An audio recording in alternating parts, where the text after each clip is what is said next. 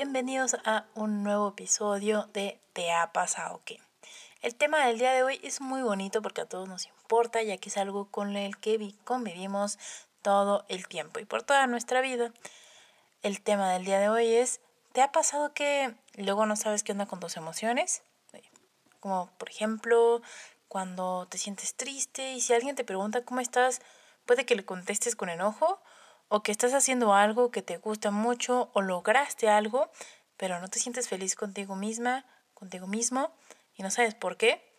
Bueno, vamos a llamarle también emociones. Pero antes que nada quiero contarles que he decidido realizar una serie de episodios relacionados a las emociones. Así que estén bastante al pendiente sobre la serie de episodios que voy a ir sacando sobre este tema, que la verdad me importa mucho y espero que les guste. Primero, antes que nada, les voy a platicar qué son y cómo funciona. Realmente vemos a las emociones como algo bastante cotidiano, con, como algo que siempre estamos viviendo, pero en este caso les voy a platicar un poquito más a profundidad qué son estas emociones que luego a veces nos cuesta un poquito entenderlas. Claro, un poquito de ciencia, un poquito de todo. Sean bienvenidos a este nuevo capítulo. Yo soy la psicóloga Elena del Pilar, entusiasta en compartir sobre cómo funciona nuestro cerebro y claro, aprenderán un poco más de ustedes mismos. Juntos, ustedes y yo, hagamos sinapsis. Recuerden, síganme en mi cuenta de Instagram, arroba sinapsis y más. Así que comenzamos.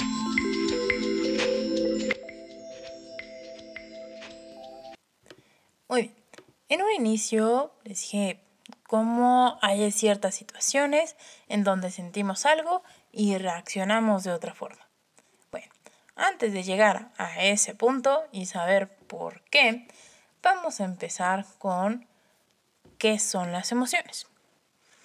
La esa, esa pregunta de, bueno, ¿para qué existen? ¿Por qué las siento? Y claro, cómo se van formando creando a lo largo de nuestra vida. Primero les voy a decir su objetivo. Para comprender su objetivo, ahora sí que empezamos desde el inicio. ¿Qué significa la palabra? Vamos a entender a la palabra emoción en dos. La E como algo intenso o intensivo y moveré como movimiento. Si le damos un significado, aquello que nos puede resultar intenso nos provoca movimiento. A lo largo del tiempo, a lo largo de las definiciones, vamos a encontrar un objetivo claro de las emociones, que va a ser la capacidad de moldear las relaciones humanas y por ende hay que comprender a las emociones que van a estar ligadas a la conducta. Pero ojo, esta conducta tiene también a su vez un objetivo que es la adaptación básica y esta adaptación va a ser la supervivencia. Viéndolo de esa forma, pues podremos encontrarle ya un poco más de sentido a lo que significa o al objetivo que tienen las emociones. Claro, en primera instancia, voltear nuestras relaciones humanas la convivencia, ya sea con la familia, con los amigos, en el trabajo, ciertos eventos que pueden suceder inclusive a nivel social. Y ahora vamos a entender que, pues sí, las emociones nos van a ir moviendo. Como una película. Una película nos puede hacer sentir bastante bien o nos hace sentir alegres nos pueden sacar la lagrimita de vez en cuando, alguna película que ustedes recuerden bastante y que digan, wow, qué película me hizo sacar la lagrimita. Con, también con los abrazos. En el capítulo 4 está el tema de los, los abrazos que involucra a la oxitocina, esta hermosa hormona del enamoramiento y la afiliación, que nos puede provocar una emoción que va a ser una respuesta positiva, que va a ser la alegría, el gusto. Otros ejemplos de las emociones que podemos ver que también van a provocar este movimiento es de que cuando alguien nos puede hacer sentir mal, pues ¿qué va a ser la primera respuesta? Va a ser evitar. Ese es el movimiento, evitar. Y si nos alegramos cuando tenemos éxito y nos entristecemos cuando, cuando tenemos un fracaso o no logramos hacer algo. Ya vemos que el movimiento de algo intenso son las emociones. Nos van a ocasionar una conducta. Si es una situación que nos causa beneficio, nos vamos a acercar, vamos a tener un cierto tipo de interacción y si es algo que no nos agrada, pues vamos a tener otro tipo de reacción, ya sea un malestar que nos va a ocasionar eh, una tristeza posiblemente o evitar alguna situación. O también vamos a llamar el enojo.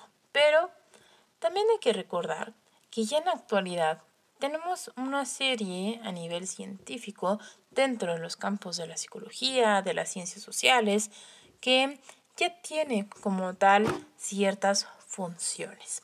Ya vimos sus objetivos, pero vamos a ver cómo funciona. En este caso voy a recordar a Marshall Reed, que en 1994 él habla principalmente de dos cosas, la motivación y las emociones.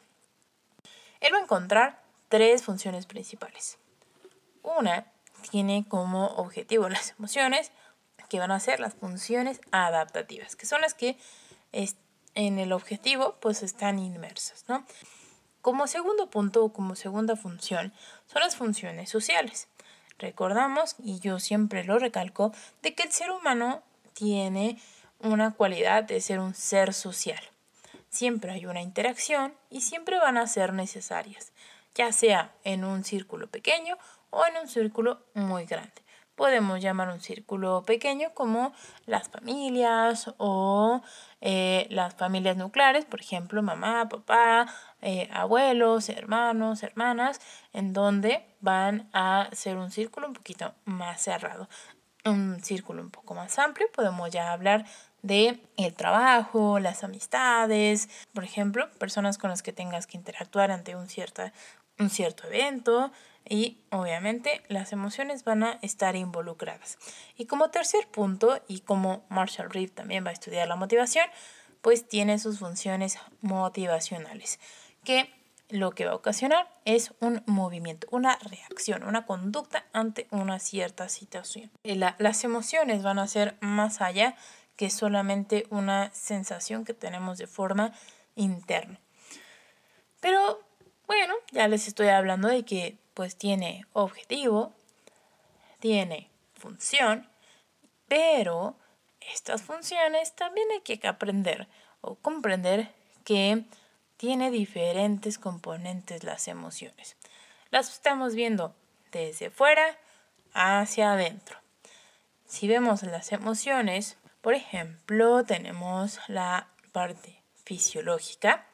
Cuando nos enojamos, hasta nuestro corazón late un poco más rápido, nuestro rostro es un poco diferente, nuestra sudoración puede que llegue a aumentar, la nuestra piel, algunos podrán decir que se les pone la piel de gallinita o eh, si nos ponemos tristes, inclusive nuestra postura va a cambiar, nos salen lágrimas en nuestros ojos, tal vez hay una voz un poco más suave, un poco más eh, bajita, nuestro corazón se va a sentir, algunos le vamos a decir, lo vamos a ser muy coloquial, se va a sentir apachurradito.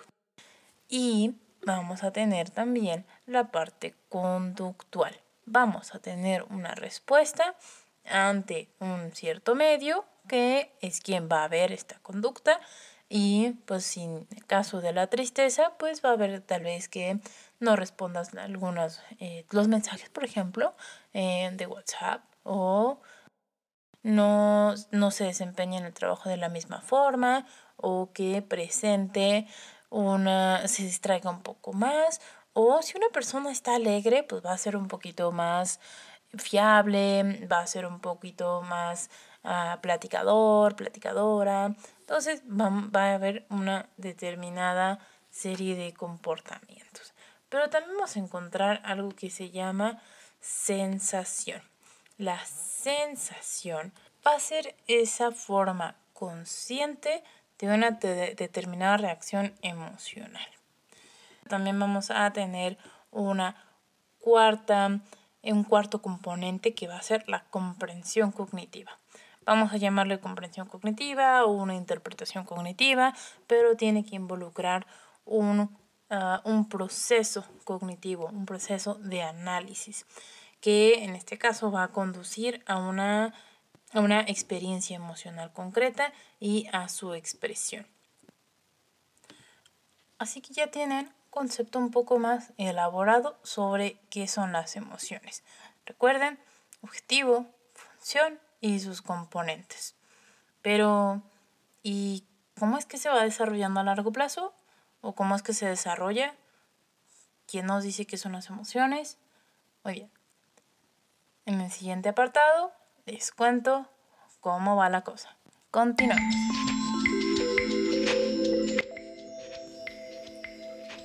Muy bien. Bueno, cómo cómo se desarrollan, cómo funcionan las emociones, cómo es que sé que tengo una emoción, a partir de qué momento. Bien, en este caso vamos a hablar que las emociones van a estar desde que nacemos, se van a ir desarrollando. Se va a ir desarrollando. Cuando un bebé nace hasta los 12 meses, va a aparecer muchos elementos que tienen que ver con la supervivencia, principalmente con esta afiliación social. Aquellos que tengan chiquitos en casa, entre los 0 a los 12 meses, van a ver o que hayan visto algún bebé, van a ver que sonríen. Y muchos dicen, ah, ya me sonrió. Bien, bueno, si te sonríe, pero en este caso hay una sonrisa social. Esto tiene que ver con esta afiliación. También los pequeñitos son capaces de identificar diferentes emociones. También van a aparecer algunos otros elementos como este, si bien aparece la alegría o con esta sonrisa, también va a aparecer el enfado este disgusto, esta sensación de que de malestar y obviamente tiene que ver con sus necesidades. Ya cuando estamos hablando de los pequeñitos entre 1 a 2 años de edad, se van a dar cuenta que ya van a ser capaces de llamar la atención. Pueden que griten, pueden que ya inclusive estos sentimientos de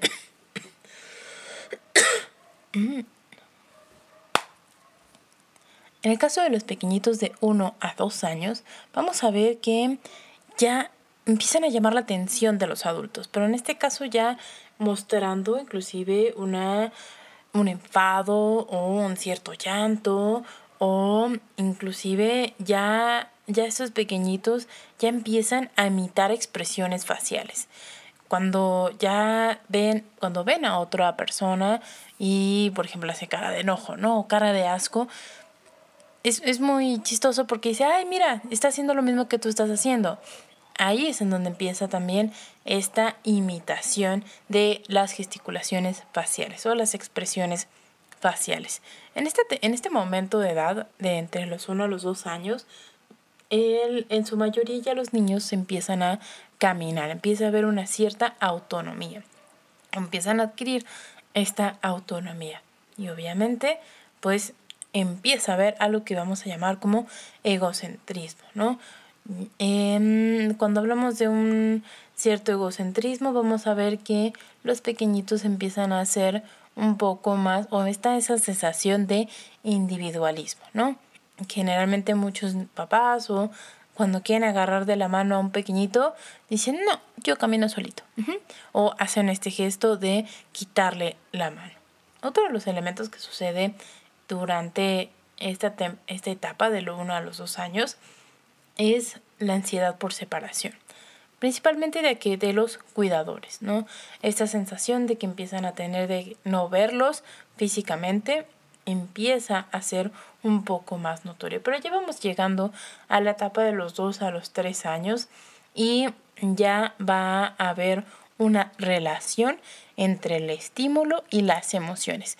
Como en un principio yo les comentaba, hay una, siempre se requiere de una situación, de un evento para que aparezcan estas emociones. Entonces aquí ya vamos a ver un poco más estrecha esta relación entre los estímulos que van a ir desencadenando ciertas emociones.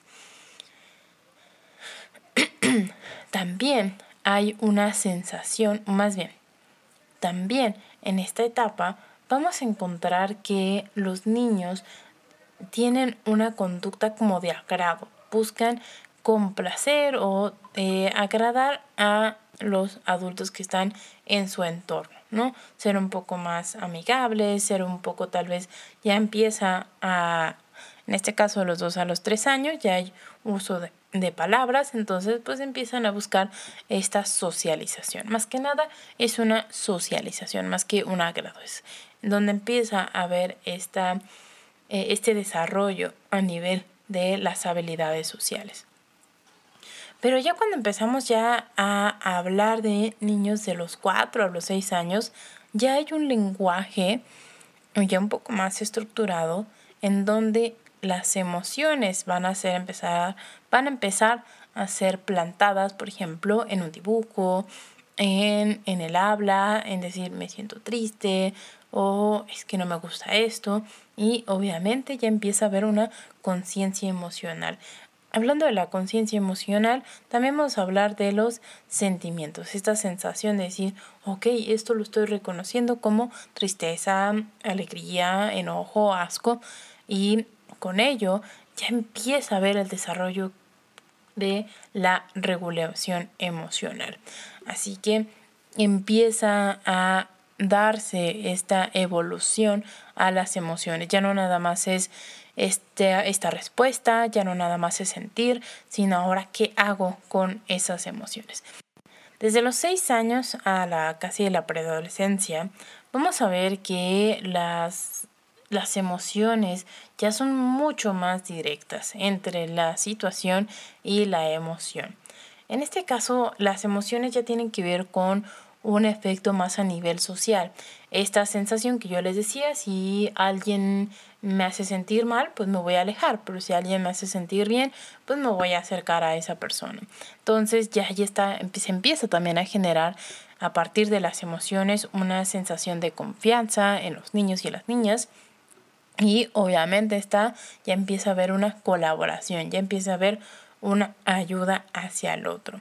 Ya cuando hablamos de la adolescencia, aquí es un cambio que vamos a ver a la adolescencia como este proceso de cambios físicos, conductuales, psicológicos y conductuales, donde los cambios físicos principalmente, el hecho de en el caso de las niñas, el inicio del periodo menstrual, en el caso de los niños, el crecimiento de, de vello y este tipo de cambios pues obviamente vienen consigo diversos cambios a nivel emocional.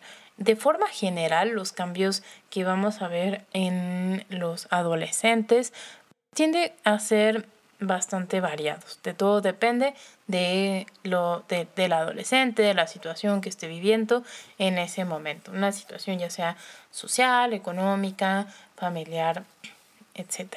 En el caso de los adolescentes, los cambios emocionales son la confusión, la inseguridad, eh, ciertos comportamientos que van a ir relacionados con esta rebeldía, con este narcisismo que es un poco más asociado al yo veo, yo tengo esta perspectiva, tiende a ser bastante característica en los adolescentes.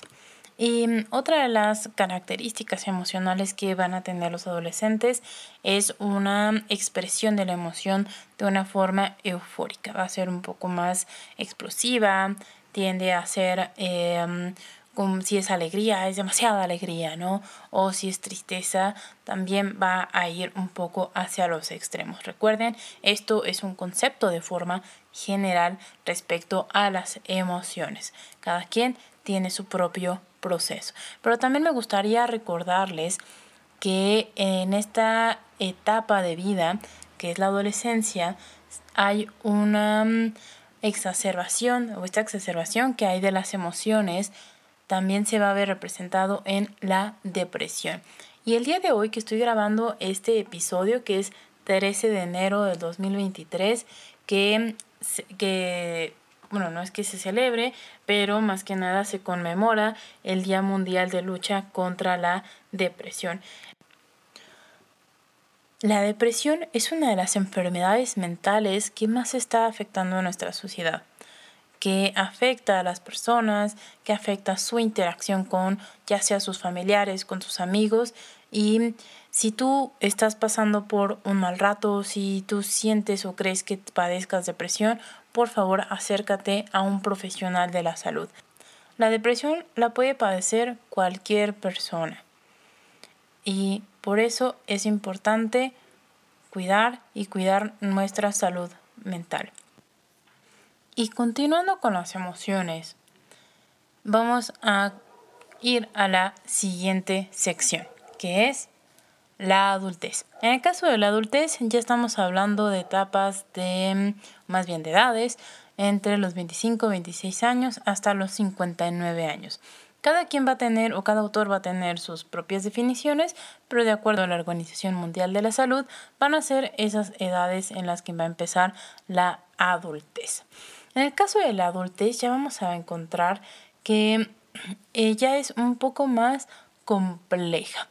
Ya hay una aplicación en la vida diaria ya que pues vamos a tener una serie de afrontamientos ante diferentes o diversos eventos. En el caso de la adultez, como recordarán un poquito en las etapas anteriores, hay ciertos procesos de egocentrismo que ya después se van a ir transformando a una interacción social. Pero en este caso el egocentrismo y esta interacción social va a tener ya una, un objetivo bastante claro. Ya empieza a haber esta capacidad de compartir las experiencias, nuestras eh, vivencias a otras personas. También hay ciertos comportamientos muy relacionados al altruismo, pero otra de las áreas que mm, dirían, bueno, y las emociones también tienen que ver, sí, sí tienen que ver, que es con la búsqueda y la relación de pareja. Mm, ya después una posible paternidad. En este caso ya hay una emoción asociada a un objetivo ya a nivel de relaciones interpersonales. Bien, ahora les voy a platicar sobre la siguiente etapa, que es 60 años en adelante. Personas adultas mayores, más que nada una etapa de envejecimiento. En este caso es para mí importante primero identificar cuáles son las características que nos vamos a encontrar durante esta etapa.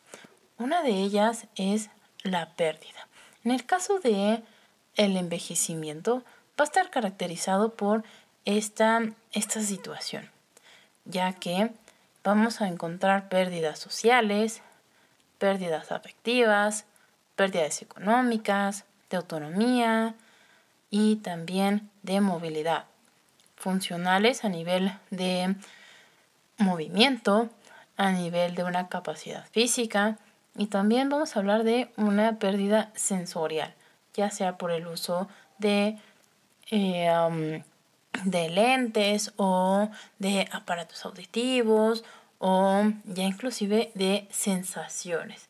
En algunos casos puede, haber, puede llegar a tener una pérdida de, del gusto o del olfato.